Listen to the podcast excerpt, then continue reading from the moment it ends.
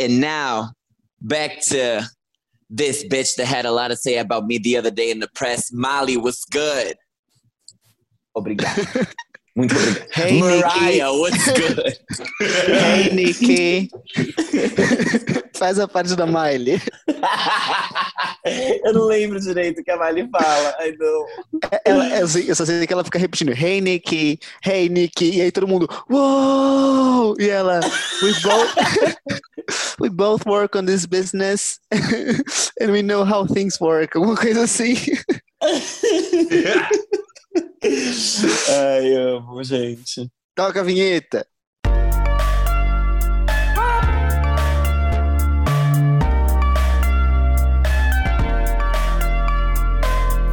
Farofa Conceito.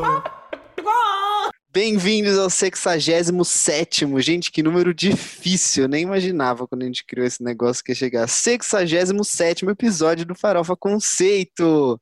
Eu sou o Jean. Eu, Eu sou sou o. Arme. Ah! E eu sou o Arme. Ai, gente. E eu não quero ser a chata matemática, mas 67 é um outro número primo. Olha lá, entendeu? O, o Arme, ele. Sabe aquele menino do Kumon? Na verdade, ele não é do Kumon, é o menino do Luciano Huck que fez tá. contas. Porque a arma é do Kumon. A Arme do Kumon. Eu acho que eu imaginei a Arme se coçando ali pra fazer aquelas contas. Eu fiz quase Gente. tudo. Eu parei assim, na- acho que na antepenúltima. Que eu Mas você realmente- conseguiu fazer no tempo dele? Sim, ah, então, até então eu fiz, porque eu fui fazendo, tipo, sem é, olhar o resultado, só fazendo, sabe? E ouvindo. E daí no final eu não consegui, daí eu falei, foda-se. Mas eu conseguiria se eu tivesse mais tempo. Meu Deus, Arme, você devia se inscrever no Luciano Huck? A pena que eu não tô no ensino fundamental. Quem liga pra isso? É um pequeno detalhe, não é mesmo? Ai, gente, mas aqueles avisinhos de sempre, antes da gente voltar pro nosso papo. Sigam a gente nas redes sociais, que é arroba Farofa Conceito, no Instagram e no Twitter, e podcast Farofa Conceito no Facebook, se você for umas únicas almas vivas que ainda estão naquela rede social. Acessem o nosso blog, que é farofaconceito.home.blog, que lá a gente sempre posta a pauta do nosso episódio, a gente posta os textos do Quem é essa POC, é, as playlists estão lá também, todos os links bonitinhos para vocês ouvirem as músicas que a gente fala nesse episódio. E atenção que a gente tem uma mudança aí, um tempinho já com as playlists do episódio. Agora é uma playlist única que se chama New Music Friday. Você acha no nosso perfil em todas as plataformas de streaming. Na verdade, só no Deezer, Apple Music e é, Spotify. No caso, na da Ar, tá no perfil da Arme, né? Mas tudo bem. É Isso. só a gente vai. Você segue a gente nas redes sociais que a gente vai postar o link, tá bom? Exato. Então tá bem. E, mais importante de tudo, se inscreve no nosso canal do YouTube. Porque assim, a gente tá oferecendo muitos conteúdos para vocês.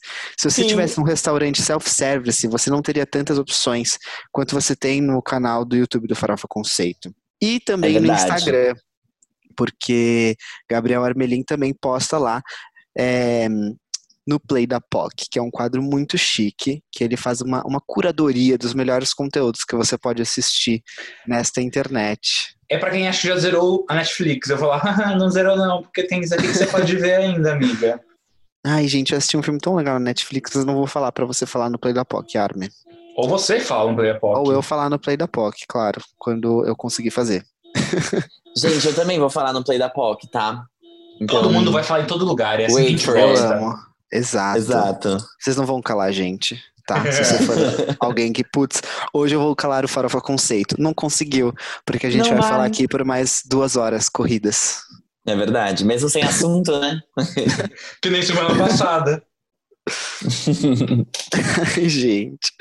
Ah, e é isso. Vocês têm alguma coisa pra contar, pra compartilhar? Ai. Não, Não tenho. Ah, então é isso. Eu ia fazer que nem o Kenny Kel, lembra? Ah, vamos nessa. Vocês assistiam o Kenny Kel? não. Ai, Não. gente. Tá bom, então vamos nessa. Vamos pro primeiro quadro. Qual é o primeiro quadro? Você não pode dormir sem saber. Gente, é isso. A gente tá no Você Não Pode Dormir Sem Saber, aquele quadro sensacional que é mais importante do que o guia de atualidades para o Enem e que você vai saber tudo de importante que está rolando no mundo pop, no mundo do entretenimento, é, atualidades, política, economia, e que a gente só vai ler manchetes de notícias fúteis para vocês, tá bom? Eu vou começar com uma bem legal aqui, bem, bem estereótipo, tá? Gay do de férias com um ex reclama do excesso de nudes que recebe abre aspas, perdi as contas.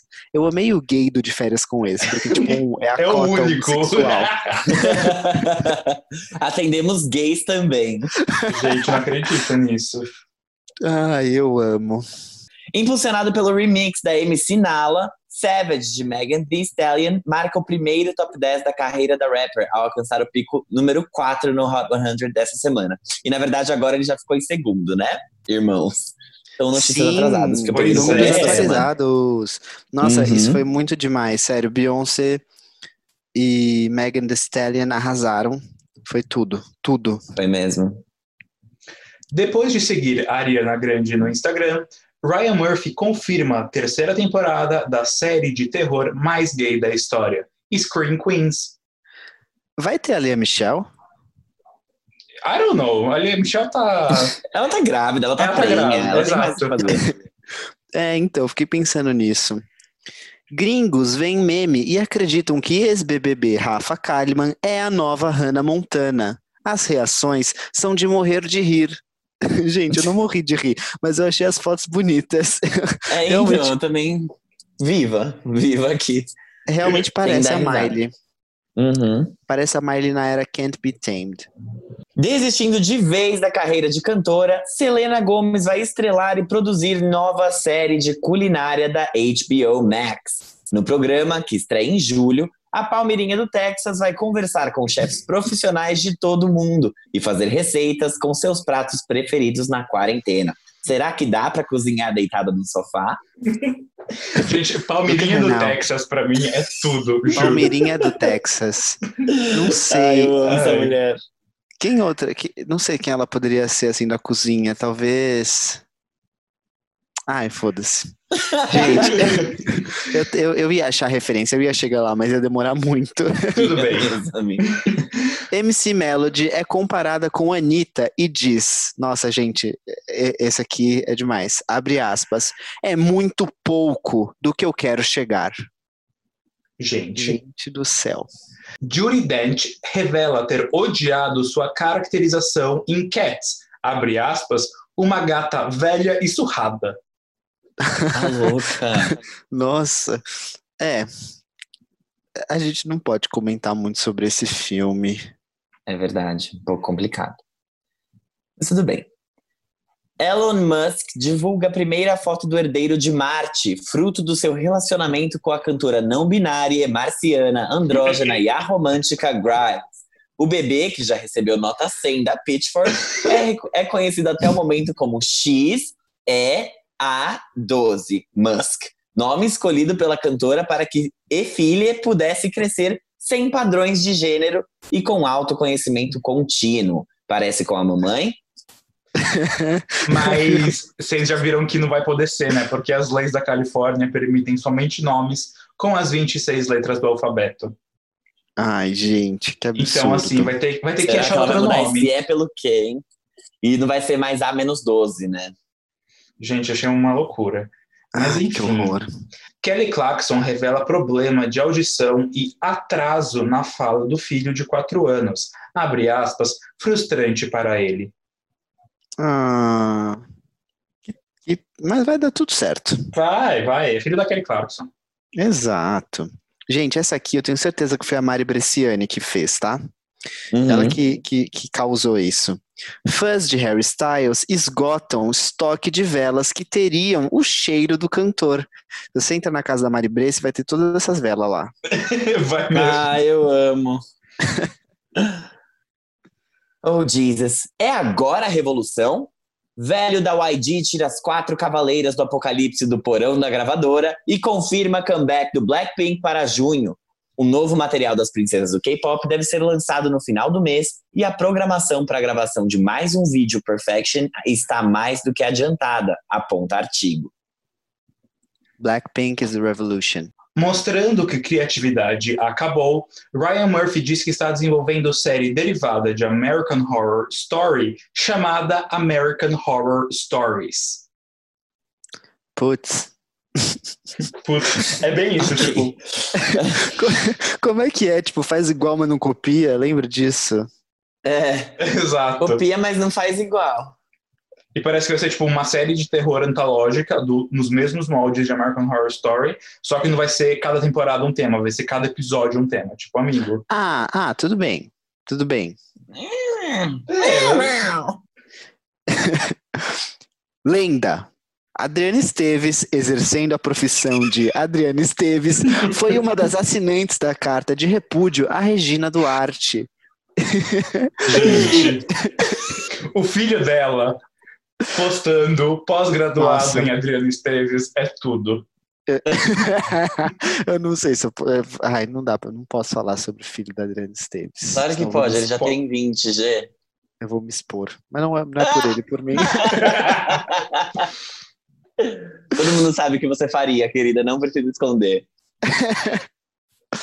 Ah, é? Bom, ah, é? É isso? Na capa do Wall Street Journal Magazine, Miley Cyrus confirma sua atualização de software e nova personalidade roqueira para o aguardado She Is Miley Cyrus, álbum que a cantora afirmou estar pronto para ser lançado em breve e completamente rock. Agora ela vem.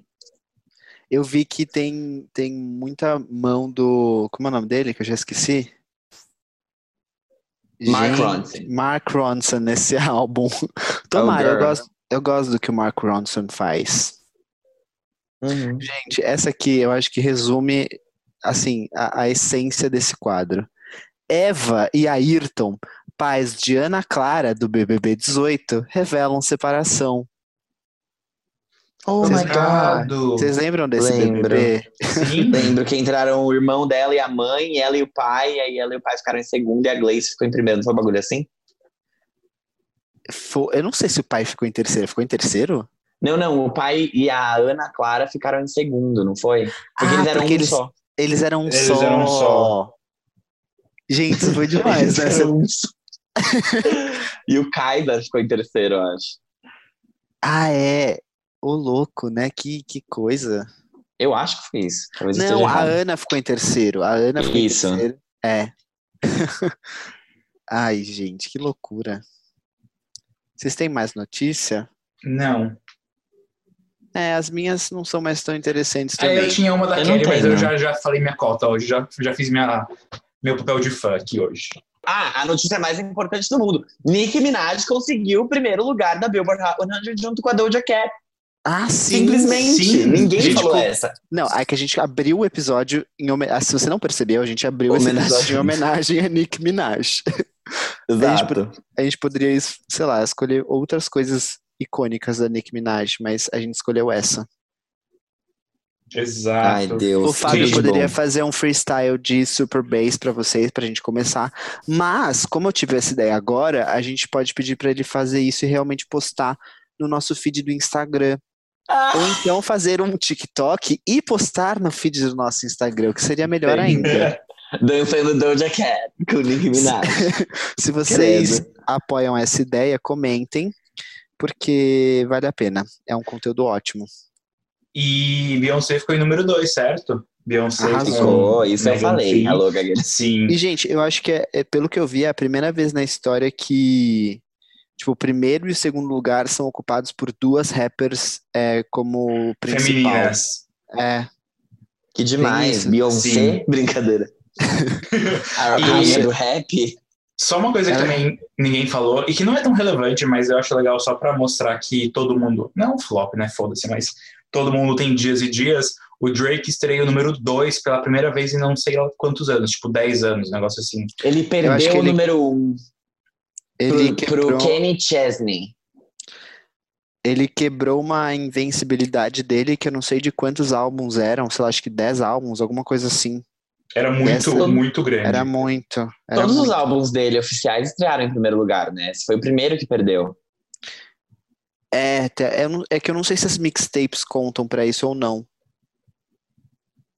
Ou se é tipo, Hum. ai, The Carters. É, as, as mixtapes, as mixtapes não contam. Não conta, mas estrearam em Uh-uh. primeira. Estrearam, sim. Então, tipo, tá seguro ali. Já É. Beyoncé. Brincadeira, zero necessidade de atacar a Beyoncé, porque ela é uma diva incrível. Vamos pro Mas próximo quadro? Ele Ah, ficou. vai falar Arme. Não, não, ele ficou depois de 10 anos mesmo. É isso aí. Gente. Imagina, 10 anos de invencibilidade. hum, Não mais. O country, né, é uma instituição muito forte nos Estados Unidos. Ai, ai, uma pena que o Mesmo. pop não. Mas tudo bem. A gente já Better fez o próximo quadro? Não. Tá, então bora? Yes. Vamos pro próximo quadro. Qual é o próximo quadro? Giro da semana. Esse é o quadro que a gente comenta os principais lançamentos do mundo da música. Então, a gente tem ele separado em dois grandes blocos. O primeiro é o das menções honrosas, nos quais a gente nem vai falar direito sobre as músicas, a gente só vai noticiar que elas foram lançadas. E aí temos a pauta real oficial de verdade, que é onde a gente vai debater e concordar ou discordar sobre os lançamentos e a qualidade duvidosa de alguns deles. Tá louca. Meu Deus. Gente, eu vou começar com as menções então. Vou abrir os trabalhos. Ziba ou Zeba? Ziba, eu escolhi Ziba. chamar de Ziba. E Manu Gavassi lançaram a música Eu Te Quero. Se a gente achava que a criatividade da Manu Gavassi eh, não estava viva antes do confinamento ou retiro espiritual, escolha como quiser, que foi o BBB 20 na vida dela, a gente estava completamente errado, porque ela e o Ziba escreveram e gravaram essa música antes dela ir para o BBB. Então a nossa fada sensata lança oficialmente a sua primeira música após o confinamento. Essa música, como eu falei, é do Ziba com parceria com a Manu. Eles escreveram a música juntos com o G Rocha, que é o, era o baterista da guitarrista da banda NX0. E o G Rocha também produziu a música. E só para lembrar que a Manu terminou o BBB 20 em terceiro lugar e, enfim, uma série de sucessos na, na carreira dela, em muitos seguidores no Instagram. E semana passada ela fez uma live que ela cantou os maiores sucessos e recebeu os amiguinhos famosos dela por vídeo call. Os fatos. Ai, gente, uma fada é uma fada. Eu gostei dessa música, sei que não é pra eu falar, mas eu gostei. Tudo bem.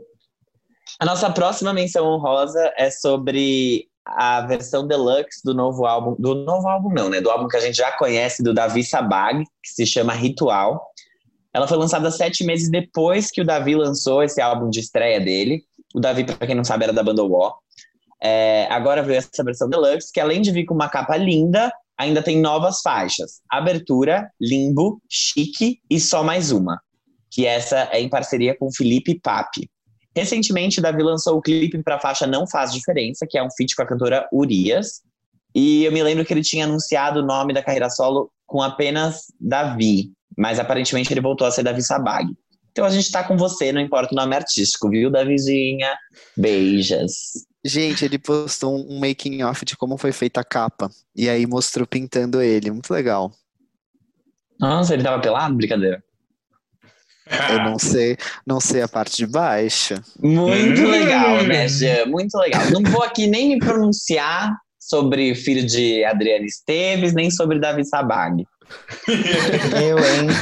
A próxima menção de hoje é o novo single do novo álbum do Jason Mraz. É o segundo single, chamado Wise Woman, do seu sétimo álbum de estúdio, que vai se chamar. é, eu não me perdi. Look for the good. Look for the Good, thank you. É, essa música fala sobre a mãe natureza e o amor e nutrição que vem das mulheres. Essa música sucede o single Look for the Good, que vai ser a faixa título do álbum. Ele vai ser lançado no dia 19 de junho. O cantor também apresentou a canção no programa Live with Kelly and Ryan, nos Estados Unidos, e lançou uma apresentação ao vivo dessa música gravada em agosto do ano passado, ou seja, estava pronto faz tempo, assim, o material, né? Tá pronto faz tempo, isso que eu achei engraçado. E ele é uma apresentação que ele fez com várias músicas, só que ele só lançou essa, a apresentação dessa agora. Como que não vaza as coisas, né? É, acho que. Ah, eu ia fazer um comentário muito maldoso, mas. Eu, eu, Ah, sei, o louca, que, safado. eu sei o que você ia falar. Mas, O quê? Calma, o quê? ai, não sei. Se eu... sei que você ia falar, ai, não sei. Não, eu só ia falar que não vazou porque não tem ninguém procurando. É, ex- exato, era isso que eu ia falar. É, tipo, ah, mas, pô. Va ah, Não, gente, varia, eu- vai. Tipo, ah, vaza a música de Jason. Dá pra ouvir, vai. Não, não, tipo, ninguém Hum, Não, procura na, na, na Tipo, ninguém esfera de vazamentos. Exato, Entendi. É, mas tipo, eu tô muito feliz a que ele tá minha lançando mãe- coisas. a minha mãe do lá tentando hackear o computador do Jason Mraz pra fazer as amigas dela de 40 anos felizes, sabe? Tipo, não, não, não, acho que ela tem mais o que fazer, né? Exato, acho que ela espera ele lançar. É, Gente, Kim Petras lançou o single Malibu e não é um cover da Miley Cyrus. Ela tá dando início a uma nova era dela. A Kim, se você não conhece muito sobre ela, ela já tem os álbuns Clarity, que foi lançado o ano passado, e dois álbuns de terror, que é o Turn of the Light, volume 1, de 2018, e o Turn of the Light, que, enfim, une tudo em 2019. álbuns de terror. Gente, é um álbum de terror, juro por Deus. Ai, socorro. aprendeu com Billie Eilish. O conceito é Exato, foi o que eu pensei. Não, mas é, porque é um álbum, tipo, sobre Halloween e tal. Assim, Best Horror Album goes to... Ai, gente. Mas os- Billie Eilish todos teria os- levado. Todos os álbuns dela são muito bem elogiados pela crítica. E o que a crítica tem falado sobre Malibu é que tem uma sonoridade de hit de verão que tem muitas chances de viralizar no TikTok. Uma coisa que eu não coloquei nessa pauta, porque eu fiz ela antes, é que hoje ela lançou um clipe para essa música que foi gravado na casa de várias pessoas, porque as pessoas mandavam o vídeo e aí eles compilaram tudo em um clipe só. Inclusive tem a presença de Todrick Hall, Demi Lovato e Pablo Vittar, além da própria Kim Petras e várias outras pessoas. Arrasa. E a música, como todos os outros trabalhos da Kim, por questões contratuais, tem composição do Dr. Luke, que, enfim, é o que Ixi. supostamente estuprou Kesha e outras cantoras. Exato. Ai, gente. Bom, tudo bem, vamos pra próxima então.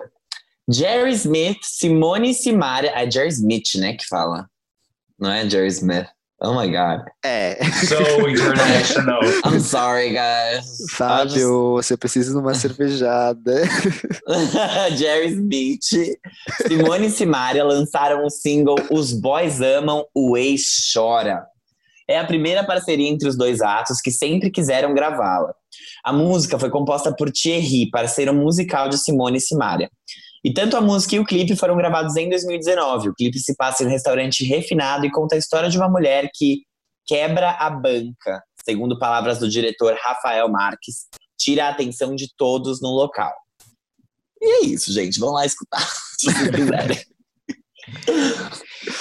A próxima menção é do Emicida. Mas assim, Emicida Otaku. Porque realmente, Luca, exato, ele relançou a Kawaii.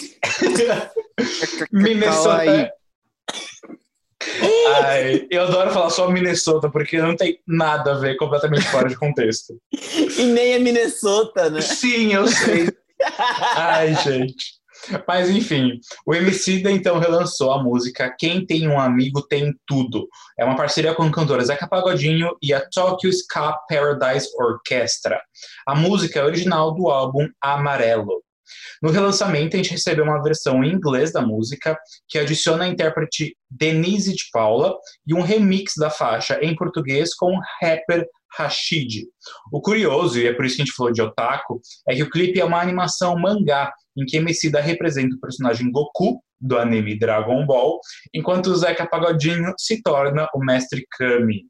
Gente, 2020, Deus. né? 2020 tá Meu entregando Deus. cada coisa pra gente. Ai, gente. Bom. Assim, tem para todos os gostos, realmente. Tem É. pra todos os gostos, inclusive pra Avril Lavigne. É... Gente, o MC Dom Juan lançou o EP Vou Além. Ele tem só 19 anos, eu não sabia dessa informação, fiquei chocado. E ele é dono dos hits Amar, Amei. Tentei cantar, mas não consegui. A gente brigou Ah, e o novinha. E ele resolveu se arriscar em outros gêneros agora, lançando esse EP. E ele passeia pelo R, R- RB, Jerry Smith, Jerry Smith. Pelo R&B e pelo sertanejo. E ele principalmente conta com a faixa Vai Ter Que Aguentar, que é uma parceria com a dupla Maiara e Maraísa, de sertanejo. Então, essa é a faixa que ele explora mais o sertanejo. E essa música também teve o clipe gravado em 2019 e lançado agora. Perfeito. Uma pergunta que uma, a gente deve saber, mas os nossos ouvintes hum, talvez nem todos. Vocês sabem o que R&B significa? A sigla R&B? bunda, zoeira. É Rhythm, Rhythm and Blues? Blues. Isso, gente. Ouvintes, fun facts pra vocês. Ai, ai. Bem, agora... RB, RBD. Ai. Bem, a nossa próxima menção de hoje é do John McLaughlin, nosso quem é mais POC mais fino, mais maduro, que enfim, a gente falou vários episódios atrás, foi ano passado, e ele lançou o segundo EP da série Mood, então se chama Mood 2, é, que é um EP só com músicas instrumentais no piano. Se você é chique e toma vinho no tapete, você vai amar ouvir. Ou seja, se você é amigo da Manu Gavassi, Sim. vai rolar esse EP pra Exato. você. Exato. Gente, mas é tudo, juro. É, eu gosto muito desses EPs dele. Eu confesso que eu tenho muita dificuldade em ouvir música só instrumental. É, ontem a gente estava cozinhando aqui em casa, que era Dia das Mães, e a minha mãe adora ouvir essas músicas meio lounge, de elevador. Isso me Uhum. dá uma ansiedade, porque parece que eu tô, tô num lugar esperando ele chegar, entendeu? E ele não chega. E aí eu, eu falei, mãe, desliga essa música, eu tô ficando ansioso. Ela, ai, calma. Eu falei, mãe, eu tô- ficando ansioso de verdade, porque eu tô sentindo que eu tô no elevador eternamente. E aí a gente teve que tirar a música, coloquei skunk. Ah, bom. É, eu, eu, eu me sinto assim com músicas eletrônicas que não tem parte cantada, sabe? Que é só o Sei. batidão. E eu me sinto Sim, assim, trans. mas músicas instrumentais eu gosto bastante. É, eu acho que, que o, o, o piano, assim, acho que funciona. Mas quando é essa uma coisa meio lounge, assim, nossa, me dá um negócio que eu não sei nem explicar. Tem, é, tem diferenças, Gê, tem bastante diferença. Well, well. Mais uma quem é pra lista hoje. Liane La Havas vai lançar seu terceiro álbum no dia 17 de junho. E aí, para promover esse terceiro álbum, ela liberou o single chamado Paper Thin. Esse álbum vai ser um self-titled, então o nome dele é Liane La Havas e foi produzido pela própria cantora. Ele também vai contar com uma música chamada Bittersweet, que foi lançada em fevereiro, e a música Weird Fishes, um cover de Radiohead. O disco vem depois do Blood, que foi lançado em 2015. Então já faz um tempinho aí que as fãs de Liane La Havas estão na seca. Então, lembra quando a gente fez o Quem é dela e ela tinha um tweet, acho que de 2017 ou 2018, falando: Gente, tem coisa, tem música nova chegando. E ela demorou tipo três anos pra lançar. Isso É, sempre acontece. Miley Cyrus prometeu um álbum. Tava vindo É, de não charrete. She's coming, I swear. Ai. Sentes falta do Don't Forget e Here We Go Again, Lovatic? Então toma esse rock, porque Demi Lovato se juntou ao seu amigo de longa data, Travis Barker, ex-baterista do Blink-182, para um remix do seu single I Love Me. Os dois já tinham trabalhado juntos no clipe de Really Don't Care e agora lançam I Love Me Emo Remix. Demi lançou um lyric video para essa música que se passa em uma troca de mensagens em uma rede social que se assemelha ao MySpace. Então, assim, muitas saudades, Rock Vato.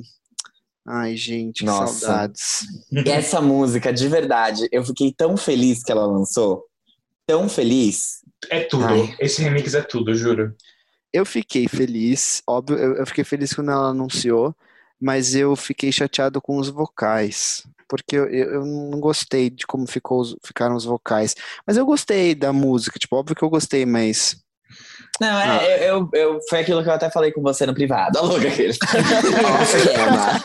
Expondo. tipo, eu acho que eles, eles poderiam ter produzido os vocais de forma diferente para essa versão, mas eles simplesmente pegaram a mesma produção de vocal e, e aí não combinou muito bem. Mas de resto, o instrumental tá perfeito, perfeito! Eu amo Ai. ser emo com Demi Lovato. Juro, Ai, foi gente. muito. Sabe aquele tweet da Pablo? Ouvindo Avril Lavigne e lembrando das pessoas que possivelmente foram tudo pra mim. Vocês lembram desse tweet?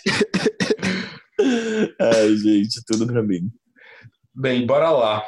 Próximo tópico: Half Written Story, o novo EP e prometido pela atriz e cantora Hailey Steinfeld. O EP de cinco faixas já conta com as conhecidas Wrong Direction e I Love Yous.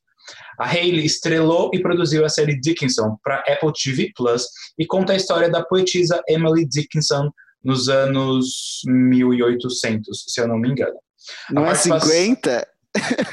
Meu Deus! 1800. É, Eu achava que era 50. Amiga, eu acho que não. É, Eu acho que não. Por isso que eu, eu li eu que, tipo, anos 50, não. Só Perdão, for- então. Só se for é, 1850. Pode Caralho! ser, pode ser. Aí eu, eu errei as contas por uns 100 anos. É, é isso Junto mesmo. com o Desi Gonçalves. Porque a, a Emily Dickinson viveu entre 1830 e 1886. Ah, Putz. É, mas nada enfim. do que ser ter uma pessoa cult no podcast. né? Exato. Não, né? é porque eu vi, eu vi a série e, tipo, eles não têm carros, sabe? Eles mal têm energia elétrica. Eu fiquei, tipo, Eles têm charretes. Tem, pior que tem. Mas enfim, ah, essa série então influenciou a produção do EP Half Written Story e alguns fãs até encontraram algumas semelhanças entre as faixas do EP e as trilhas sonoras da série.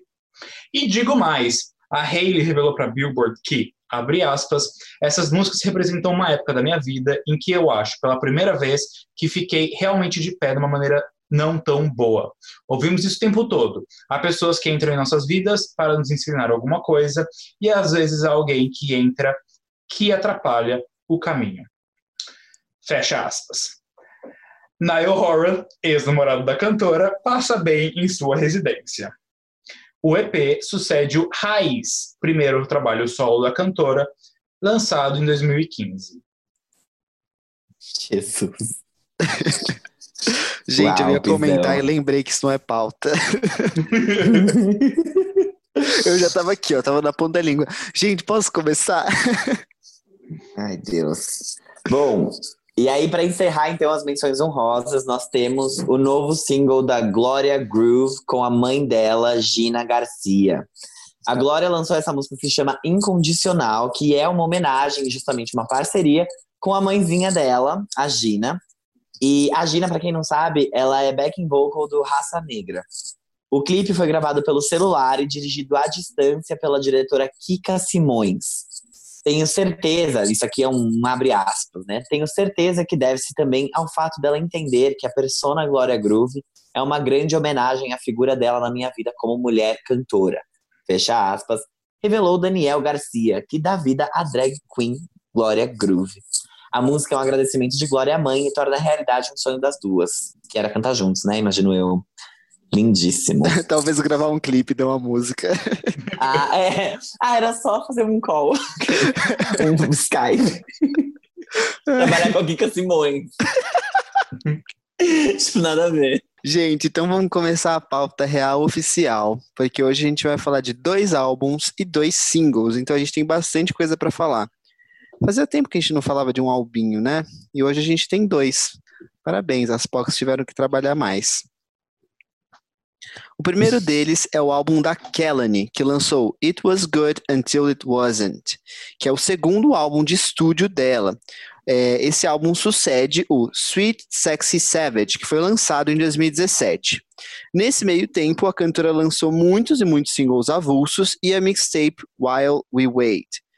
Para a divulgação desse álbum, a cantora já tinha liberado os singles Toxic, Everybody's Business e F and, enfim, Fuck and Makeup. Yeah. Tá bom? É assim, é isso que ela quis fazer. Fuck and Makeup. FNMU. Exato. A carreira da Kelly é acompanhada de muita aclamação. O primeiro EP dela, Cloud 19, foi muito elogiado pela crítica e o segundo, You Should Be Here, foi nomeado a um Grammy. Grammy? Nomeado a um Gremlin. Gente, o que, que tá acontecendo comigo? Tá Um Grêmio. um Grammy.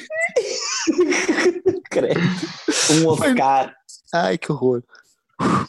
Foi nomeada a um Grammy na categoria de Best Urban Contemporary Album em 2016.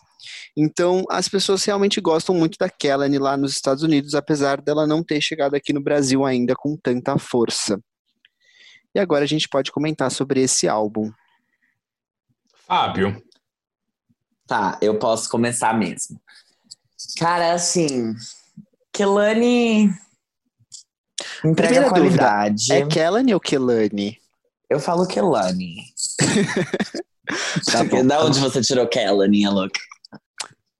Ah, não sei, porque tem um H no meio. Ah, entendi. É, Eu Mas- falo Kelani, não sei porquê. Mas tudo bem. né, é, Foi só uma dúvida porque eu achei que você soubesse a resposta. Achei que você fosse ah, o dono do certo e o errado. Aí eu falei, ah, tá bom. Ah, não, não, eu não sou. Pelo menos não nesse caso. Não dessa vez, não dessa vez. Mas o. A Kelani, eu, eu gostei bastante desse álbum, achei que ele tá muito bem produzido. Eu vou ser sucinto, a louca. É, ele tá muito bem produzido, os vocais dela estão muito bons, mas foi uma coisa que eu até fiquei pensando e depois me veio o Future Nostalgia na cabeça. Porque esse álbum, ele tá tudo no lugar, tá tudo lindo e perfeito, mas eu sinto que ele tem um pouco menos de personalidade e de. E, e ele parece um pouco mais genérico pra mim do que o que foi o, o Sweet Sexy Savage. É, eu sinto que ele é menos marcante, ele tem algumas faixas que, que não tem tanto destaque, ele é muito linear.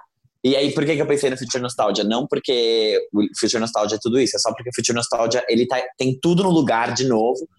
E só que ao mesmo tempo ele não é um álbum vulnerável, ele não é um álbum, um emotivo. Ele é um álbum muito bem feito, perfeito, plastificado. E esse, nesse caso eu acho até que ele é bem emotivo, tem algumas faixas ali que são bem pessoais, mas ele falha em, em causar impactos fortes e, e arrepios e coisas assim. Ele é bem. ah, ele é bem linear mesmo e, e bom, assim, tá dentro dos conformes. Acho que ela fez um bom trabalho. E é isso. Eu, eu nunca, nunca ouvi trabalhos completos da Kelani. Eu conheço ela pelos é, infinitos feats que ela fez e que, assim, é, me corrijam se eu estiver errado, mas eu acho que lá fora o sucesso que ela tem hoje, o nome que ela tem hoje é por conta dos feats. É, o trabalho solo, solo dela é, tem um, um renome de qualidade artística, mas tipo não foi o que deu sucesso comercial para ela. Tô errado? Faz sentido. É, mas eu acho que assim, eu, eu- como eu não vi o primeiro, né, o primeiro álbum ou as mixtapes, eu fui até pesquisar e as pessoas falaram que esse álbum ele é menos pessoal. Então, é, ele, os outros álbuns ela ela estava muito mais vulnerável. Só que assim, eu achei o álbum muito bom tecnicamente, assim, ele tem uma produção bem muito bem feita. É- é- o Fábio disse uma coisa perfeita tudo tá no lugar, sabe? Tudo se encaixa. Só que, tipo, lindo, só que não tem graça, sabe? É, para mim falta emoção, eu não sinto, eu não consigo sentir o que ela tá querendo dizer. E para mim é um grande blur, assim, são 14 faixas e eu, tipo, me esforçando para conseguir achar diferenças entre elas. A única que me salta um pouco é FNMU, que é Fucking Makeup, né? Que é o- um dos principais singles do álbum, se não o principal. De resto, é tipo um grande R&Bzão bom. E eu fiquei pensando muito é, quando a gente falou da, da lixa, dois episódios atrás, que foi a questão mais de R&B que a gente trouxe recentemente, e a gente ficou tipo, ah, é uma música boa, mas é uma música da lixa, é mais uma música da lixa. Só que, tipo, era mais uma música da lixa, e mesmo ela fazendo o que ela faz sempre, ele me marcou minimamente, sabe? E eu não sei se é um- uma coisa que eu tenho que refletir mesmo no longo prazo. Tipo, o meu, ah, o meu apego emocional, a minha admiração pela Alicia Keys interfere nisso? Será por eu não conhecer tanto a Kelani, é, eu não vou tanto me conectar com o que ela tá falando, porque. Interfere. É, então, e daí eu fiquei pensando nisso e eu fiquei tipo, então eu não sei se eu posso falar mal, assim, da Kelani como eu quero falar, sabe? Uhum. Sim, eu, assim, eu digo por experiência pessoal, assim. Porque às vezes a Demi Lovato, a Miley Cyrus ou a Selena Gomez fazem qualquer coisa e eu amo e tipo, eu não sei se eu gostaria se não fosse elas, entendeu? Porque eu acho que a gente tem uma uma predisposição a prestar mais atenção, entendeu? Uhum. Tipo, às vezes quando eu vou ver alguma coisa que eu não conheço, eu ouço sem prestar atenção, eu ouço sem, tipo, ah, tá bom, sabe? E aí quando você já vai com, tipo, esperando alguma coisa, você, porque você quer gostar, né? Quando você é fã. Ou então você já vai muito preocupado, então você presta atenção em mais detalhes. Eu, pelo menos, sou assim. Eu acho que isso não é uma regra, né? Mas comigo é. Não é uma regra, mas aqui é assim. Não, é pra mim, tipo, pra mim. E agora eu falo, né? Yes, Tá bom. girl. Se você Gente. quiser aqueles. Yes, you don't Kelani. have to. Kelani ou Kelani. Eu acho mulher... Keline, Kelly. Caroline. Hello. Hi, hello. Kim. Gente, eu acho essa mulher muito sexy. Tipo, os vocais dela são sexy. E eu concordo muito com o Fábio que os vocais dela estão muito, muito bons nesse álbum. E o conceito dele é falar sobre um relacionamento, né? Tipo, sobre um fim de um relacionamento e sobre a dificuldade de sair dele. Eu achei esse conceito bem consistente, assim, pelas letras, porque ela fala justamente sobre essa dificuldade de se recuperar, sobre sair disso, é, sobre querer ainda voltar com um cara que te faz mal e tudo mais. Eu achei isso muito legal, assim. É, isso tá muito palpável nas letras, que é o que eu acho que deixa o álbum mais, mais especial, assim. Eu, ao contrário do que vocês falaram, eu achei ela bem vulnerável, assim, nas letras. Talvez, não posso dizer na interpretação, porque eu não sou grande conhecedor de Kelly para dizer, porque eu não ouço muitos outros álbuns dela. Mas eu gostei das músicas Change Your Life, Hate the Club. Eu me identifiquei muito com Hate the Club, porque ela fala que ela vai na balada só pra, pra ver se o carinha tá lá. Isso acontece, né, às vezes. Não tô dizendo que eu fiz, mas isso acontece não tô dizendo que eu vezes. fiz. Tá, não. não Assim como eu. também não tô comentando sobre o filho da Adriana Esteves, assim como também, sabe? Mas assim, as coisas acontecem, as pessoas falam sobre, as pessoas vão na balada pra ver se o boy tá lá, etc. Sim, sim, eu sou da igreja, eu não faço isso.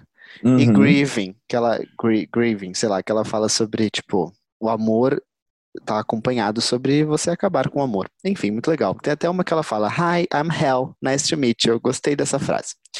E tem uma música que ela fala, que é Water, que ela fala sobre signos. Lembrei da Letícia Valverde, nossa ouvinte. Um beijo, Letícia Valverde. Me conta se você gostou dessa música ou não. Me avalia se ela falou certo sobre os signos. Mas eu, quando eu ouvi esse álbum, eu tô falando tudo isso porque eu ouvi ele muitas e muitas vezes pra pra vir aqui falar. Porque quando eu ouvi ele a primeira vez, eu tive um problema com a produção dele. Porque pra mim pareciam 14 faixas iguais.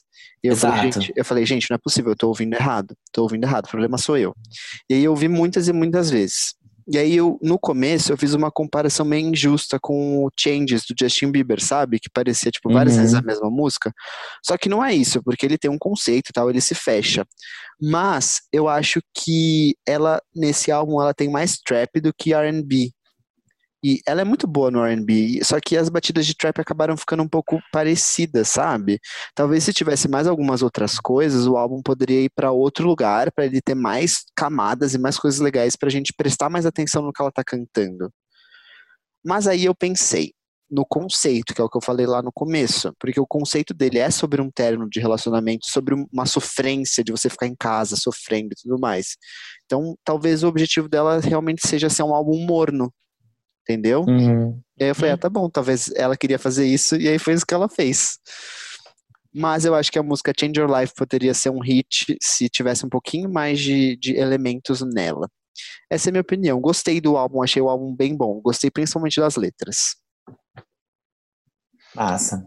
É, eu acho que tem uma, uma grande diferença comparado com o Justin, que eu acho que o álbum do Justin é, também é muito linear, só que dele, pelo menos é, comigo, você enjoa em certo ponto, sabe? Você fica tipo, enough.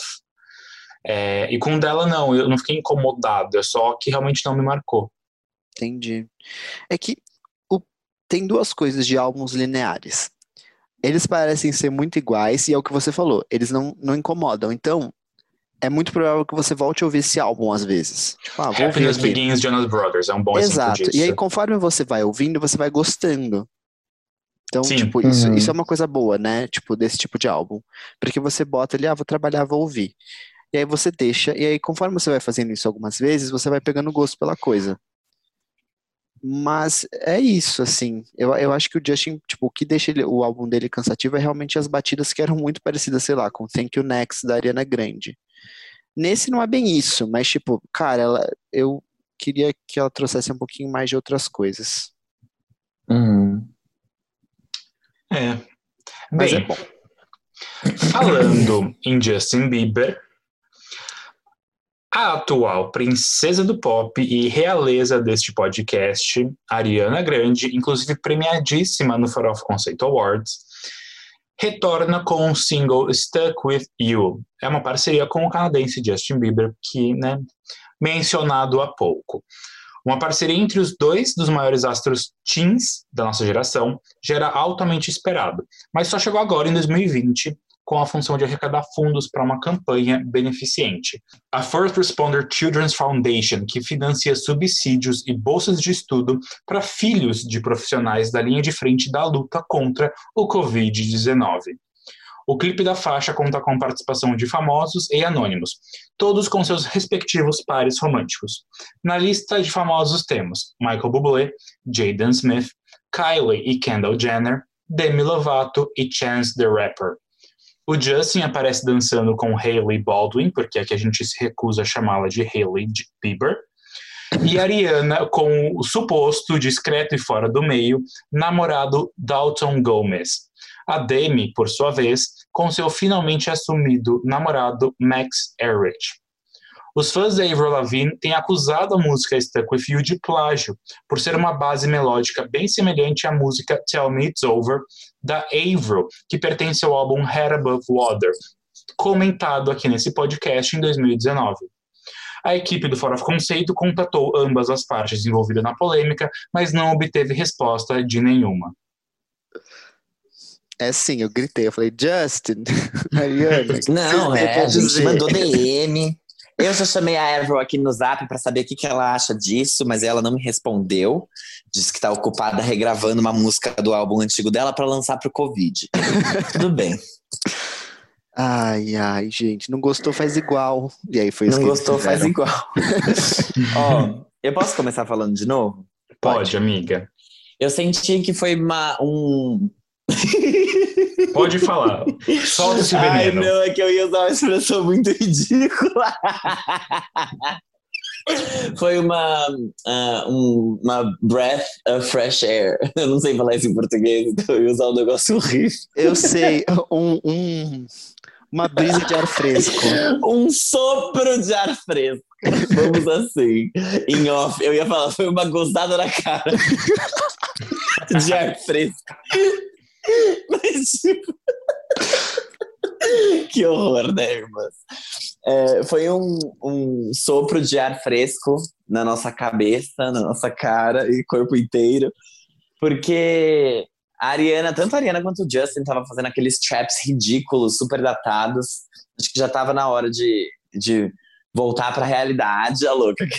Mas o, eu senti também que foi um, uma volta da Ariana para aquele som que ela fazia no Yours Truly, que era Sim. um pouco mais mais por isso até Tell Me It's Over está sendo citada como o plágio, grande grande base musa inspiradora dessa música, porque Tell Me It's Over tem essa essa inspiração nos anos 70 também. A gente falou isso no dossiê, a look, para o conceito. E... Docinho conceito. É, exatamente. E eu senti que foi uma volta, só que não me pareceu genuíno, sabe? Me pareceu oportunista. E um, uma. Tipo assim, Scooter Brown precisa pagar as parcelas do catálogo da Taylor Swift, então ele decidiu Ai, falar: Ariane Justin, Ariana e Justin, eu preciso que vocês lancem uma música sobre quarentena, falando sobre estarmos juntos, e, e ela vai ser assim. Então, ao mesmo tempo, assim, ela não me pareceu original o suficiente, porque foi uma, uma tentativa de, sei lá, fazer o Ed Sheeran, já que o Ed Sheeran tá em algum porão por aí, de quarentena, espero eu, e sem lançar nada, graças a Deus. Mas eu não achei original, eu não achei genuíno, não achei ruim também, é uma, uma música gostosinha, e é isso. Eu, assim, bem nada. Mas eu gostei da voz da Ariana, da voz do Justin, achei que isso ficou bom. Não fizeram um trabalho ruim. Só não. Sabe? É, tá Falta. mediano, parabéns. Parabéns, tá? Mediano. Conseguiram a mediocridade e tá ok. Pode Sabe- falar, Armin. Sabe uma coisa bem engraçada? É muito referências, né? Essa música me lembra muito é, Like I'm Gonna Love You. Opa, Like I'm Gonna I'm gonna Lose lose You. Nossa, É, Arme. Da Megan Trainor com o John Legend. John Legend. Putz, parabéns. Fizeram uma música que lembra toda e qualquer música no piano. Toda e qualquer Nos balada romântica pop com influência de R&B.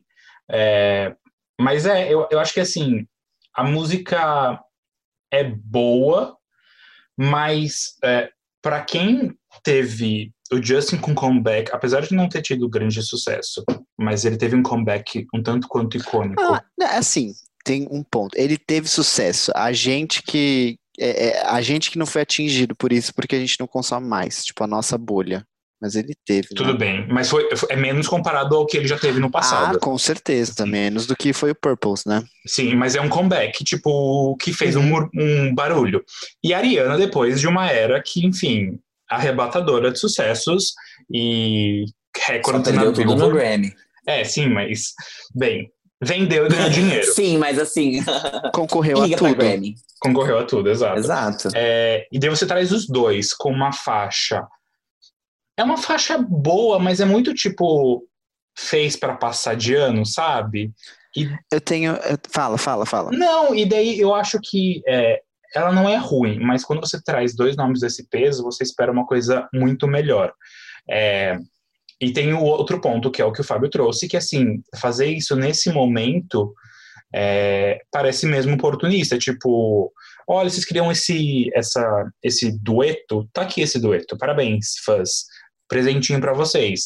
É, e daí vestido com esse, ah, esse intuito social, essa proposta, só que, e, sabe, não, no thank you.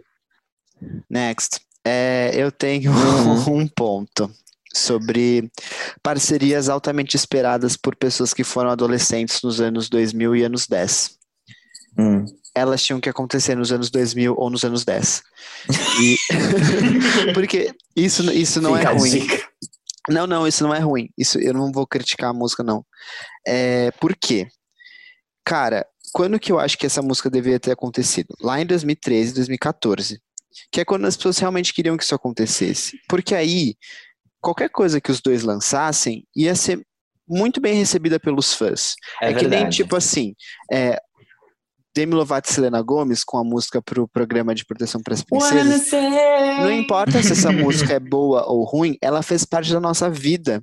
E, tipo, Mas eu vou- ela é boa sim. Não, ela é boa, ela é boa, mas o, que eu tô- o ponto é, tipo, não importa se ela é boa ou ruim, ela vai fazer parte da nossa vida porque ela, ela aconteceu quando ela tinha que acontecer e ela marcou a nossa Exato. história ali. E ficou esse buraco. Assim como ficou faltando música, ah, Demi Lovato e Miley Cyrus, não sei o que, não sei o que lá, que as pessoas, os fãs esperavam muito por essas coisas. Tinha que ter acontecido lá, não aconteceu.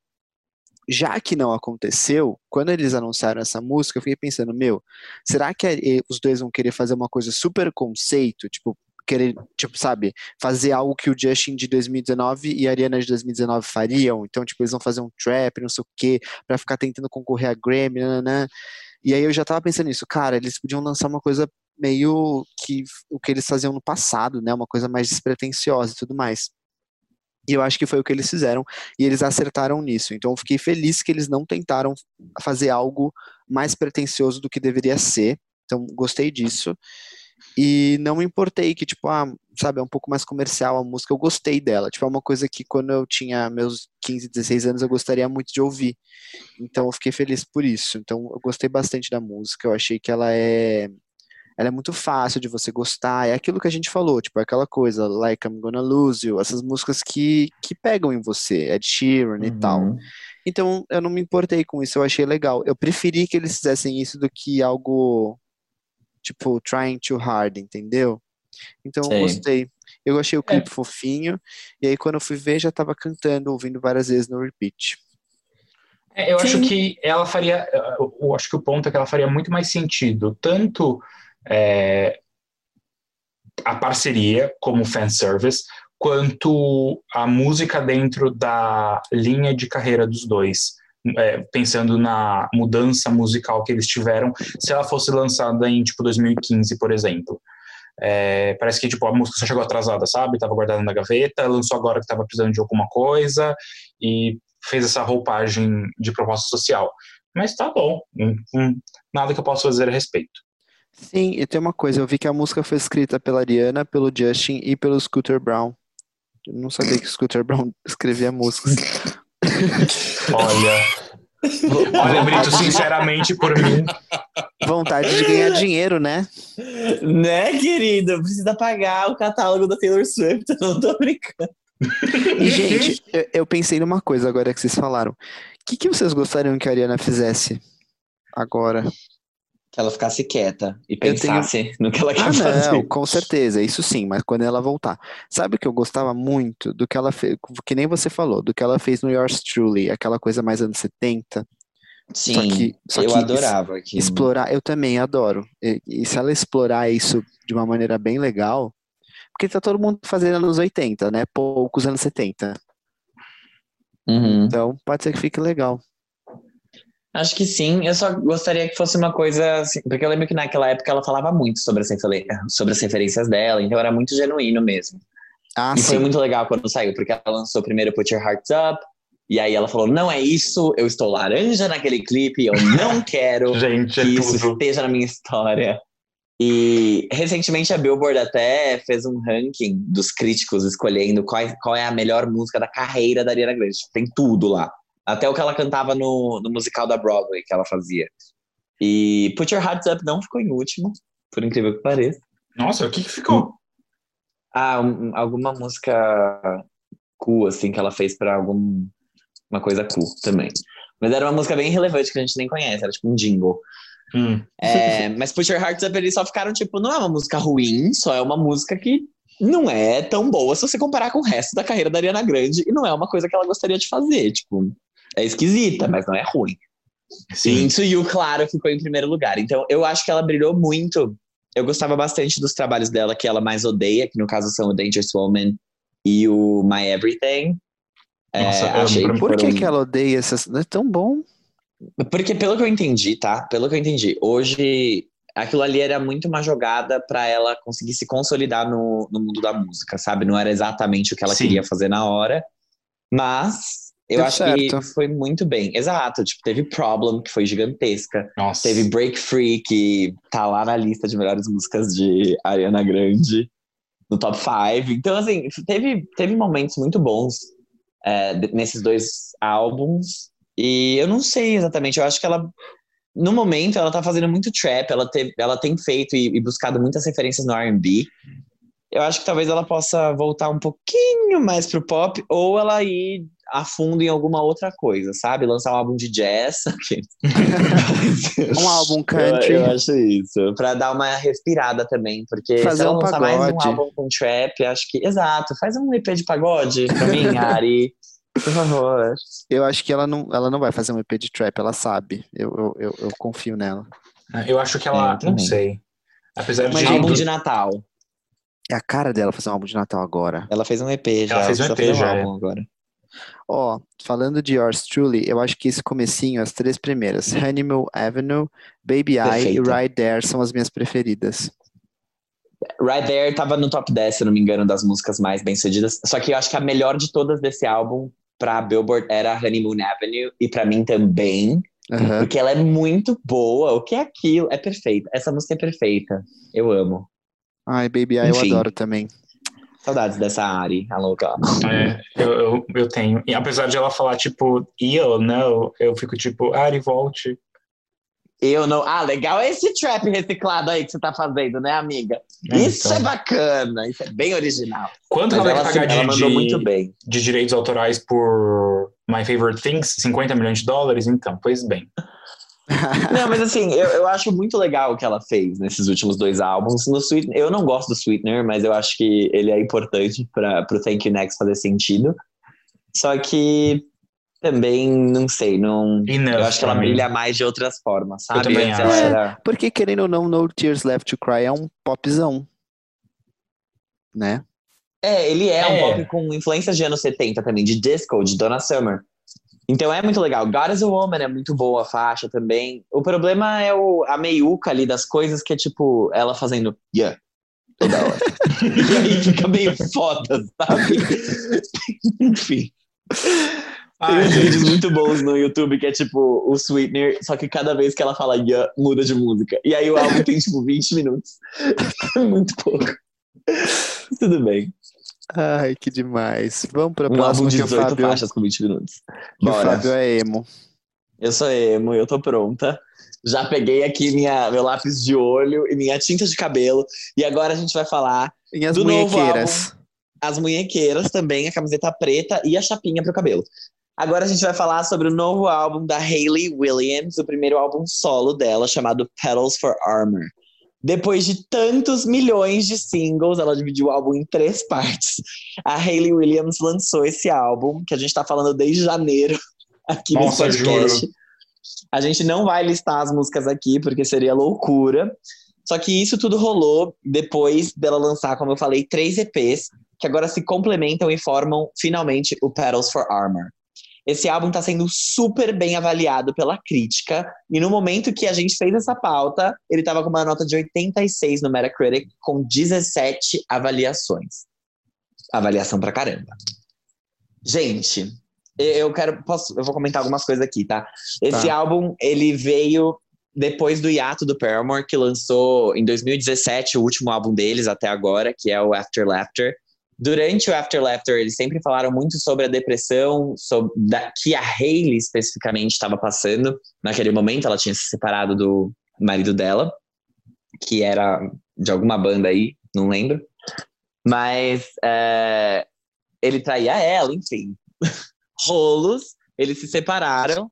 E esse álbum, ele foi feito durante esse processo da Hayley de passar pela depressão. Ela ainda não saiu, mas é como se fosse uma grande terapia que virou música, a louca. Então, vamos lá. O que vocês querem falar? Quem quer começar? Posso começar? Por favor. Pode, amiga. Então, esse álbum da Hayley. É... O grande erro dela foi ter lançado esses singles. Porque quando eu cheguei pra ouvir, eu fiquei assim, putz, eu já eu não tinha entendido a vibe dos singles, pra falar real, assim, pra, pra ser Uhum. bem honesto. E aí eu falei, cara, o que aconteceu? O que tá acontecendo com ela? Tipo, ela lançou uma música e ninguém viu, e é a Hayley Williams. Tipo, gente, a Hayley Williams, Hayley Williams lançou uma música, ninguém ouviu Simmers, só eu ouvi. Parecia que era isso que tava acontecendo, sabe? Hipster. Exato, tipo, do nada eu sou indie. E aí, é, eu acho que ela devia ter lançado tudo junto, porque o álbum todo faz muito mais sentido junto do que separado. E eu acho que isso talvez tenha, tenha me queimado um pouco na hora de ouvir. Mas quando eu fui ouvir, tudo fez sentido, porque é o que você falou. É um álbum que fala sobre depressão, que fala sobre essa separação dela. Inclusive, eu, eu tava pesquisando a pauta e descobri que essas tatuagens que ela tem na mão são para cobrir as iniciais do nome do ex-marido dela, que ela tinha tatuado. Amiga, pesado, né? Não Caraca. sabia disso, fiquei chocadíssimo. Esses quadrados, sabe, do dedo que estão na capa, Armin? Exato, Aham. e elas. Ela tinha, acho que C mais H, não, é- não era ali? é, É algo assim. é alguma coisa assim. E Aí aí ela cobriu. ela cobriu como, sei lá, que nem aquele aqui fez com o latino. Exatamente. Kelly Ai, Key e Williams no mesmo grupo de WhatsApp. Pessoas Petals que. for Armor, agora do jeito delas. E, gente, é isso, assim, é um álbum muito legal. O conceito dele é muito bom. Eu gosto do que ela fez com. Tipo, é um rockzinho, e é isso que a gente queria ouvir. Mas também tem algumas músicas que ela faz um popzinho meio Robin, sabe? E eu gosto disso. E eu, eu valorizo muito After Laughter porque foi um álbum que me ajudou muito em 2017, ele foi muito importante para mim. Tudo que eles trouxeram, do jeito que eles trouxeram, com a ironia que eles fizeram, então eu tava esperando muito o que a Hayley ia fazer. E, e foi é um álbum muito introspectivo, né? Então É. não é um álbum para que nem o After Laughter para você botar para ouvir que você tipo vai pegar tal. Não. Não, esse eu sinto que é um álbum que você tem que parar e prestar atenção para você gostar dele, porque se você ouvir tipo do nada, talvez você ache que ele é ele é morno. Você tem que prestar atenção nas letras, eu não, acho. Gê, eu posso. Você não acha? Não acho que ele é morno, eu acho que ele é um álbum. é, ele pode ter algumas faixas mais mornas, só que para mim ele é um álbum muito experimentativo, muito. é, e eu quero dizer isso no sentido de que não só musicalmente, sabe, mas é, vocês, eu, eu sinto a Hayley, é, tipo, eu, eu não sabia que o álbum é, tinha essa temática, e quando eu escutei ele, eu consegui me conectar. É, eu acho que ela traz isso, é, ainda mais dividindo o álbum nas três partes, fica muito claro e fica é, claro até o, é, o que ela passa em cada trecho do álbum. Então, para Nossa, mim, eu não tinha prestado atenção nisso, da divisão das três partes, Armin. pe- pelo menos no Apple Music, não tá faixa de 1 a 15. Tá tipo 1 Não, a tá 5, dividido. 1 a 5, CD1, 1 a 5. CD2, CD3. Exato. Tô louco. No Spotify, não. É, Então, eu gostei muito, achei ele bem experimental, mas assim, conceitudo e é, diferente do álbum da Fiona Apple que a gente comentou algumas semanas atrás, tipo, esse álbum ele explora, só que ele não fica tão fora do que a gente está acostumado, sabe? Ele é um Sim. pouco mais é, intrínseco nas coisas que ela fala, então, tipo, ele é bem vulnerável, só que ele não, ele não esperneia e grita tanto em diferentes lados. Ele tem elementos muito diferentes, mas, tipo, dentro do que a gente está acostumado. Então, para mim, ele é. Não vou dizer um comfort album, mas ele, tipo. Para mim, eu adorei. Eu achei assim. Tudo. Eu, eu fiquei muito surpreso porque eu não estava esperando esse tipo de qualidade dela. Eu, eu tava esperando qualidade, eu só não realmente não esperava o que viria. Mas eu quero muito ressaltar as letras, eu quero aclamar as letras desse álbum. É, eu, eu- a minha preferida acho que é Dead Horse, isso talvez vá mudar, porque eu gostei muito de Simmer. E qual outra, Fábio, que a gente gosta? Why We eu- Ever. Isso, eu, eu já sabia, tipo assim, eu já sabia que você ia gostar dessa. Eu amei essa. E a gente nem se falou sobre isso, eu só falei, Fábio, qual é a que a gente gosta? E, enfim, eu gostei muito de uma que ela fala. Eu não sei se é exatamente isso que ela fala, mas tipo, eu terminei, pelo menos eu eu fui a primeira. Você sabe qual letra eu tô falando, Fábio? Eu fui a. Ai, É Dead Horse, não é? I was the other woman first. isso! E eu fiquei pensando, Dead Horse. menina, o que, que você quis dizer aí? Quer dizer então que você foi amante Exatamente, e G. aí você terminou o corno? Exatamente, G. O karma, menina! Karma is a bitch. Gostei Ela falou disso. sobre isso. Ela Tá, falou e- sobre isso numa entrevista recente, que, tipo, ela escreveu essa letra justamente sobre traição, e eles até falaram sobre Fiona Apple na, nessa entrevista, porque a Fiona também tem algumas músicas nesse último álbum dela sobre isso, só que, diferente da Fiona, a Hayley falou com a ex-mulher do marido dela, a qual... Eita! Exato. A qual ele traiu com a Hayley. Então, tipo, ela falou: ah, foi ótimo, porque tirou um peso imenso das minhas costas. Ela foi super receptiva, foi tudo bem. Só que, assim, é é uma situação cu, né? Tipo, olha só, ele fez comigo. Tipo, eu fui a outra mulher sua, e aí agora eu passei pela mesma coisa que você passou. Então é, é muito intenso, esse álbum é intenso. Então, quando eu vi essa letra, eu falei, gente, essa mulher, ela. Eu acho que Marília Mendonça não, não- precisa, precisa ouvir esse álbum também para pegar essa ref. Porque ela é mais complexa do que se simplesmente ser amante ou a corna. É ser as duas ao mesmo tempo. Uhum. Olha só. E é isso, assim, eu aclamo muito esse álbum. Eu, uma outra- última coisa que eu quero dizer para passar pro Fábio, porque ele é dono de Hayley Williams. Sim. mulheres esse ano na música. Vocês têm carregado, vocês têm, vocês têm feito tudo. Eu não, eu, eu não admito que tenha um homem na categoria. Não, o The Weeknd pode ter. De álbum do ano no Grammy. Porque, O gente, The Weeknd pode ter, ele é corno, né? Ele pode entrar. é, é, é Halsey, é Selena Gomes, é Kesha. Gente, a Kesha. A Kesha foi esse ano ou foi ano passado? Foi esse ano, foi em janeiro, A Kesha, Nossa, parece que faz tanto tempo, gente. parece. A tinha a. Fiona Apple. Tipo, gente, é todo mundo fazendo um álbum muito bom. Sim. Sério, eu tô muito feliz. Muito feliz. Um bom ano pra ter uma vagina, não? Exato. Pena que, que não é um bom ano pra fazer turnê. Pois é. Ah, triste. Dua Lipa, você esqueceu de citar Dua Lipa. Dua Lipa, é óbvio. Dua Lipa. Só um pequeno Dua Lipa não merece? Mas tudo bem. É, bom, eu eu acho que assim, esse álbum ele vai mais fundo é, do que o After Laughter na depressão de Hayley Williams. Eu acho que Com isso é super certeza. justo, afinal, Paramore é Paramore, Hayley Williams é Hayley Williams. Não faz o menor sentido. Na verdade, não é que não faça, né? Ela é uma das, das principais compositoras do Paramore. Ela escreve muito agora com o Taylor York, que inclusive ajudou muito na produção desse álbum. Só que são músicas dela, é muito sobre ela pra, pra banda tocar. Que o After Laughter também, ela escreveu muitas músicas sobre as- os pontos de vista de, dela, sobre as experiências que ela viveu, mas não é. Assim, eles deram uma envelopada naquilo de um jeito que ficou menos pesado e, e ficou tipo, ah, ok, sabe? Dá... Estamos falando sobre depressão, com, com Irônico, ritmo não pra ficou? dançar. Foi, meio foi bem irônico. É, ai, isso debochado. Todo episódio eu vou falar isso. Eu te corto, hein? Mas enfim, o... Então o After Laughter ele tinha essa vibe e era bem anos 80. Bem anos 80. Eles trouxeram a referência, assim, de uma maneira que era praticamente, sei lá, Cindy Lauper deve ter arrepiado quando ouviu. Mas dessa vez, ele é muito mais experimental do que o After Laughter. E ele é, é, é engraçado, né? Porque ela sozinha, sem a banda, que é uma coisa que ela disse que ela nunca faria, que ela sempre teve muito medo de fazer, porque desde, desde sempre, ela é a pessoa que tem o contrato. O nome dela é o nome que tá na gravadora, não o nome dos outros da banda.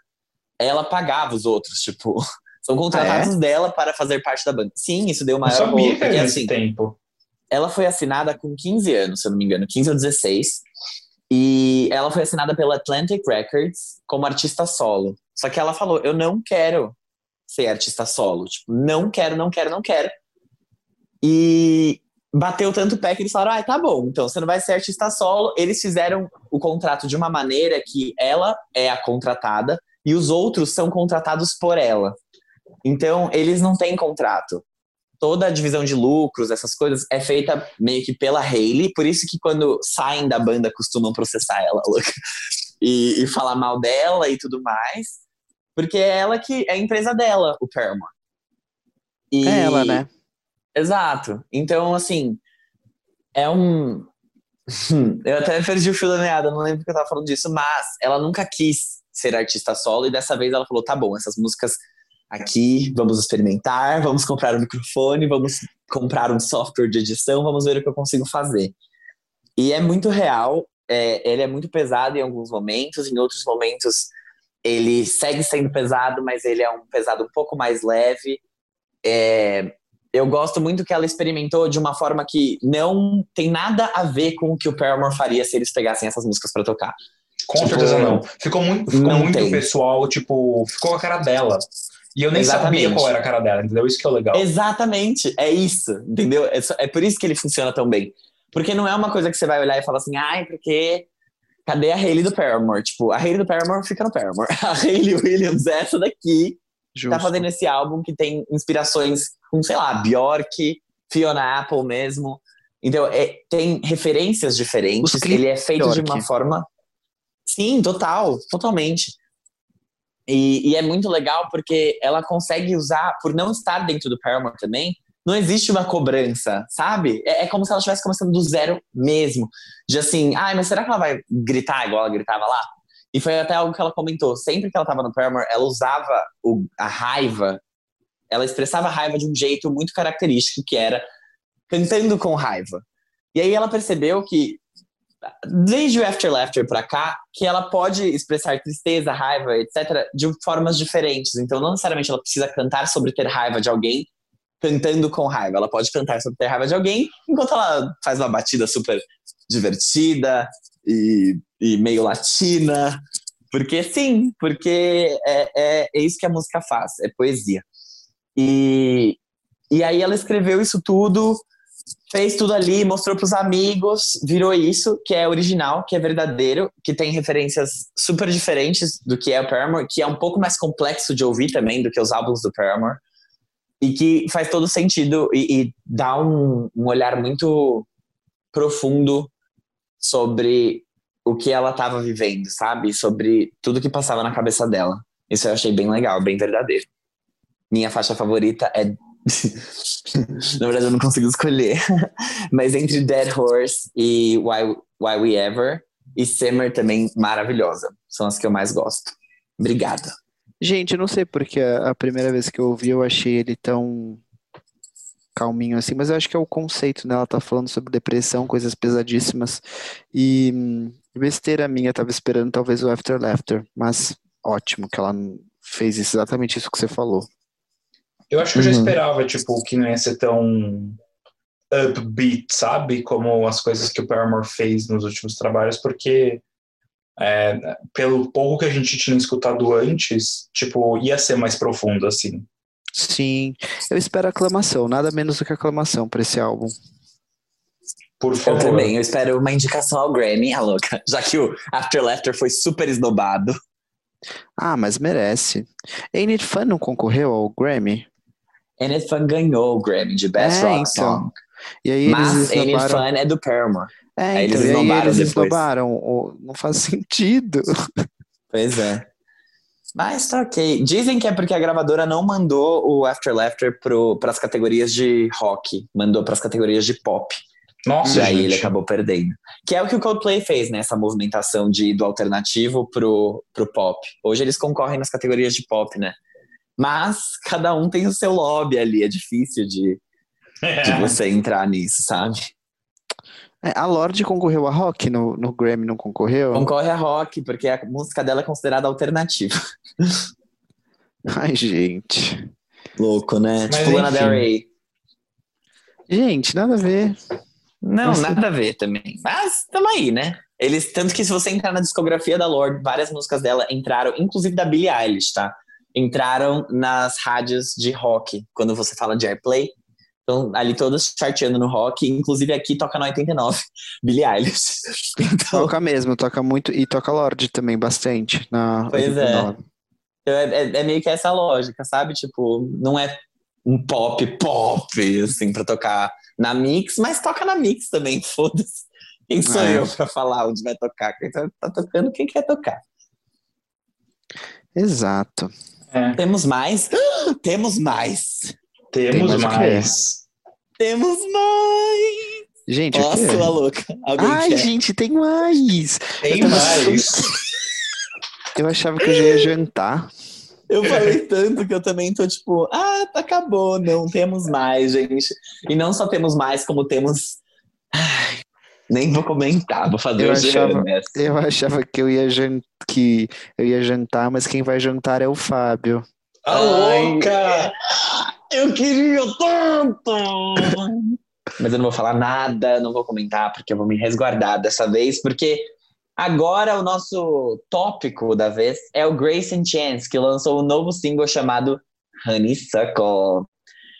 Ai, gente, eu não sei vocês, mas eu tô sentindo o sex appeal daqui.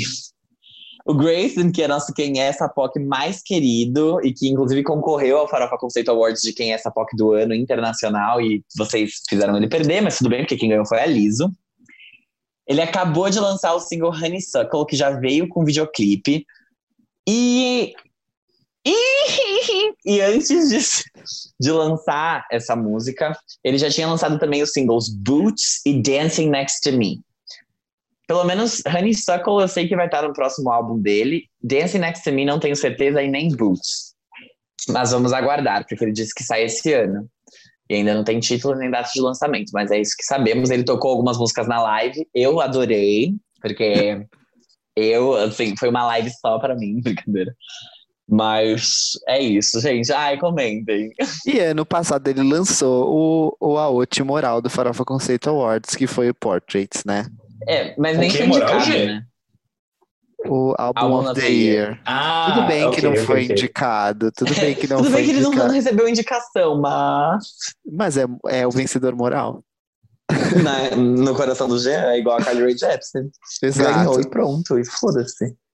Ah, Gente, mas vamos lá. Grayson, tudo, juro. Ele, ah, ele, ai, adorei, parabéns, é isso, beijo. eu, tenho, eu tenho uma coisa pra falar. Boots e Dancing Next to Me cresceram em mim, né? Tipo, quando eu ouvi a primeira vez não foi paixão à primeira vista, mas cresceram super e estão tocando bastante e tal, nas Uhum, rádios. Honeysuckle. Hum, Honeysucker. Uhum. Mas é, Honeysuckle foi assim, eu ouvi e eu falei, é, é isso. É isso. É é um isso que- hit. É isso que veio pra preencher o meu vazio da quarentena. Não o vazio que vocês estão pensando, porque esse é o do fato. Não esse vazio, que também está vazio, porém, né? A gente sabe. É, mas enfim, gente, eu gostei muito mesmo. Eu não tenho, eu não tenho o que dizer também, que nem o Armin, porque eu, eu gosto, eu gosto, eu não sei explicar. Eu não sei explicar, tipo, é aquela coisa, é a mesma coisa, sabe a música da Charlie XX, que eu não, do Troye Sivan, que eu não consegui explicar o que era, aquele barulhinho no final, aquele que termina a música, assim, bem quando termina, eu gosto muito Uhum. daquilo. Gosto muito. Eu gosto da- do jeito que ela é, da animação, da letra. Tô sendo muito genérico aqui, tá? Mas é isso. Mas só, só deixa eu voltar rapidinho.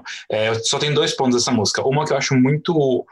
Não sei se é engraçada, mas eu, eu acho muito legal como que, apesar da música ela ter uma fórmula bem estabelecida e, tipo, ser até um pouco repetitiva, como que ela é confortável, como que, tipo, dá vontade de ficar ouvindo ela over and over and over.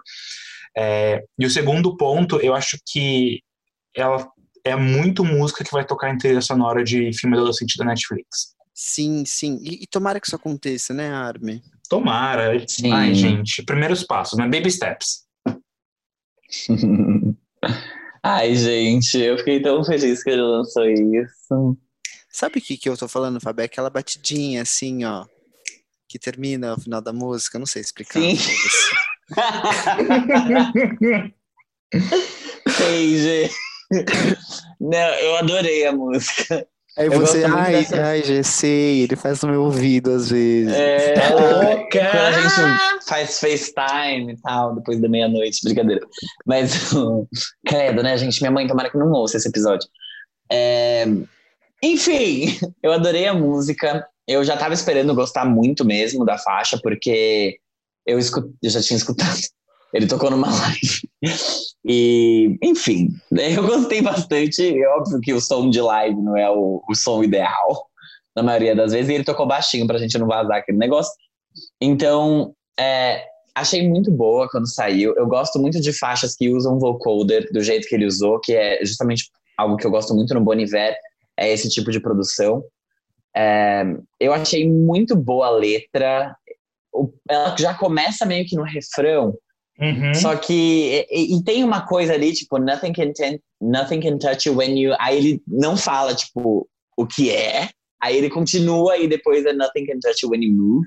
E eu achei isso muito legal, essa, essa troca que ele fez. É, o clipe. Você viu o clipe, Jean? Sim. O clipe. E eu vou só falar isso. O clipe. O clipe. o clipe. Mas enfim, aí, e é isso, eu adorei a música, eu já tava esperando gostar muito, porque, oh my god, eu tenho uma queda por, por pessoas como Grace and Chance. Mas, mas isso não influenciou de maneira alguma o meu julgamento. Eu só já ouvi aclamando. Então, foi isso, achei muito boa. Eu gosto que é, é bem madura também. Não que não tivesse sido madura as coisas que ele lançou durante a era do Portraits, mas é um, é um pouco diferente. Acho que a forma como ele tá falando sobre as coisas. é, essa música ele falou que é uma qu- quase como se fosse uma carta aberta ao verão. E, e eu achei, achei bom. Gosto, tô ansioso para ver as próximas coisas que ele vai lançar antes do álbum e eu quero muito ouvir isso porque eu acho que vai mostrar um, um bom amadurecimento. É, porque o Porters, assim, foi o primeiro grande lançamento dele depois que ele virou gente, né? Porque com 13 anos não dá para você falar que, nossa, supereu esse álbum. Tipo, tá, não mais. Então eu acho que vai ser bem legal e bem, talvez, relacionável para nós que somos, somos para nós que somos homens gays. Grêmio. Grêmio. RB. E é isso. Exato. RB, Grêmio, somos. E esse episódio tá um terror gramatical.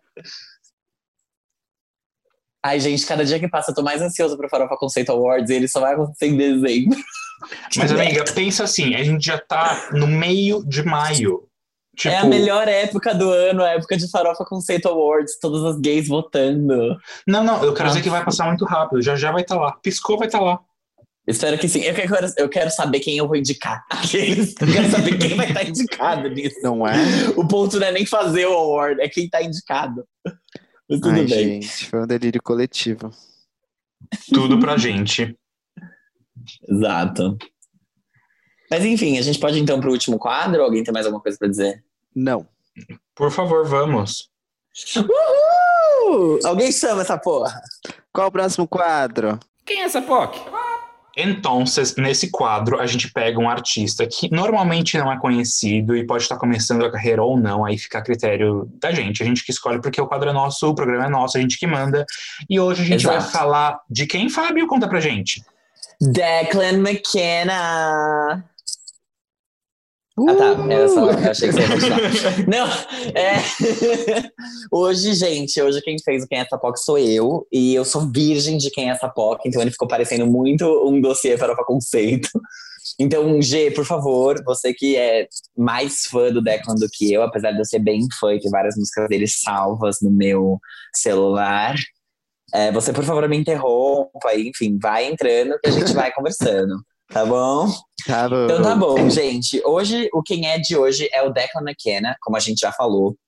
Ele nasceu em Enfield, na Inglaterra, em dezembro de 1998. Então, ele é jovem ainda. Ele tem aí seus 21 anos, vai fazer 22 lá quando chegar a hora, em dezembro. E ele começou a carreira dele quando chegar a hora. ele começou a carreira dele em 2014, que foi um ano que ele lançou dois álbuns de demos, então estão aí na internet, nos confins dela, não é confins que fala, né? Nos porões, nos calabouços da internet você consegue achar. Foi lançado de forma independente. Ele disse que tinha uma vibe meio Sufjan Stevens, só que pobre, porque ele não tinha nenhum equipamento, nenhum tipo de investimento na produção, então ficou uma coisa bem amadora.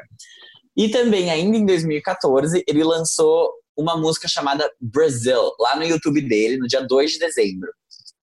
E essa música, meus amores, fez toda a diferença na vida de Declan, porque com ela ele se inscreveu no Festival Glastonbury, que tem como se fosse um show de talentos, é, que se chama Emerging Talent Competition. Ele ganhou essa competição, ele inscreveu o Brasil nela, ele foi super aclamado pelos críticos, ainda saiu com 5 mil libras no bolso, o garotinho aí de 16 anos, exato, 16 anos, e tocou em um dos palcos do Glastonbury. Então, assim, foi um- bastante exposição. A Enemy falou super bem dele. A Enemy é uma revista de música. é, aclamou pra caramba, falou que ele era, tipo, um dos nomes que a gente tinha que ficar de olho. Depois do- desse show no Glastonbury, ele recebeu proposta de 40 gravadoras e ele assinou com a Columbia. Core... Então, assim- Calma, calma. Até, até que eu ganhei. 40. 40. 40. 40, Não, 40, gravadoras. 40 é verdade ou é. É verdade. Nossa! ele assinou com a Columbia. E então, assim, ele já teve aí muita coisa acontecendo em um curto espaço de tempo, porque ele lançou a música em dezembro de 2014. E aí, em abril, que foi quando ele ganhou o Glastonbury, ele já tava ali, tipo, meu Deus, tá todo mundo falando de mim. E essa música Brazil, ela é. Ela chamou tanta atenção assim, porque ele tinha só 15, 16 anos, né? Ele tinha 15 quando ele lançou a música, ele fez 16 em dezembro, dia 24 depois, que a música já tava no YouTube. Só que Nossa, os nasceu junto com Jesus. Nasceu, amigo. Seria ele o Messias militante? Não sei. Mas uma coisa é certa, essa música ela é bem milituda, é uma música que critica a FIFA por ter escolhido o Brasil para ser a sede da Copa do Mundo de 2014, sendo que o Brasil tem várias outras prioridades e problemas maiores do que ficar construindo estádio com dinheiro público. Então, Gente, ele acabou com os brasileiros, né? Sim. Sim, acabou. Mas falou tudo. E as pessoas ficaram, meu Deus, os críticos falaram, cara, o que, que é isso? O menino tem 16 anos e tá fazendo uma crítica dessas, embasada, fundamentada, mil no Enem. Caramba, arrasou. E ele eles, tiraria eles... mil no Enem mesmo. Tiraria, tiraria horrores. E, tipo, ainda por cima, além de ter militado tanto e, sabe, comido o cuzão da FIFA, ele ainda conseguiu fazer uma música que não era chata por ser militante, era uma música legal. Então, todo mundo ficou, caralho, amiga! Fez tudo, Declan, entregou tudo esse novinho. E aí, oficialmente, ele lançou a música como um single em agosto de 2015. E, bom, entrou nas paradas de rock alternativo dos Estados Unidos, fez um certo sucesso pela Europa. E aí depois ele foi lançando algumas músicas avulsas, entre elas uma que se chama, vou falar em português, porque Jerry Smith, Grammy, Grammy não, Grammy e RB, se chama Paracetamol. Que é uma música bem interessante porque ela fala sobre como a mídia é, eu só sei falar isso em inglês. Ai, gente, eu tô com sérios problemas aqui de, de português nativo.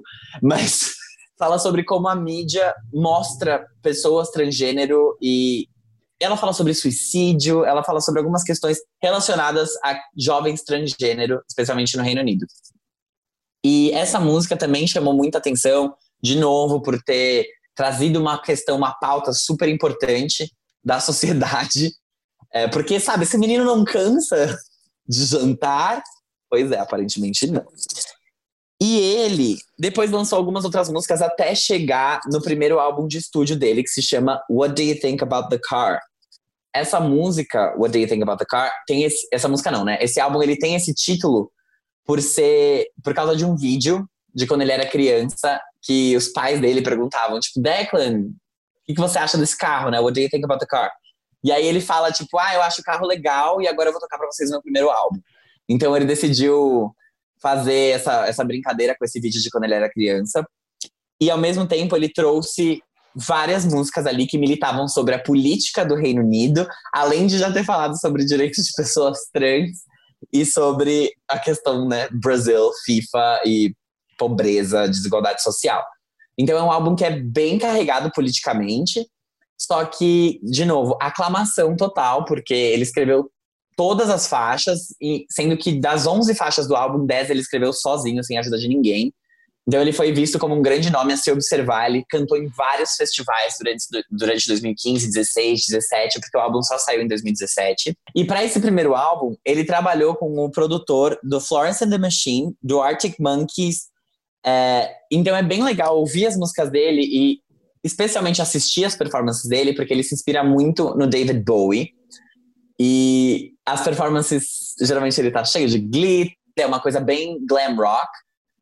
É, então é bem legal de assistir. E a música se inspira muito em rock indie, que é justamente as pessoas que né, trabalhavam, e no próprio David Bowie, então o rock dos anos 70 tem muita influência. Me lembrou bastante as músicas de Blossoms, de Catfish and the Bottleman, em algumas partes, só que ele tem alguns, algumas faixas com sons mais carregados para os anos 70.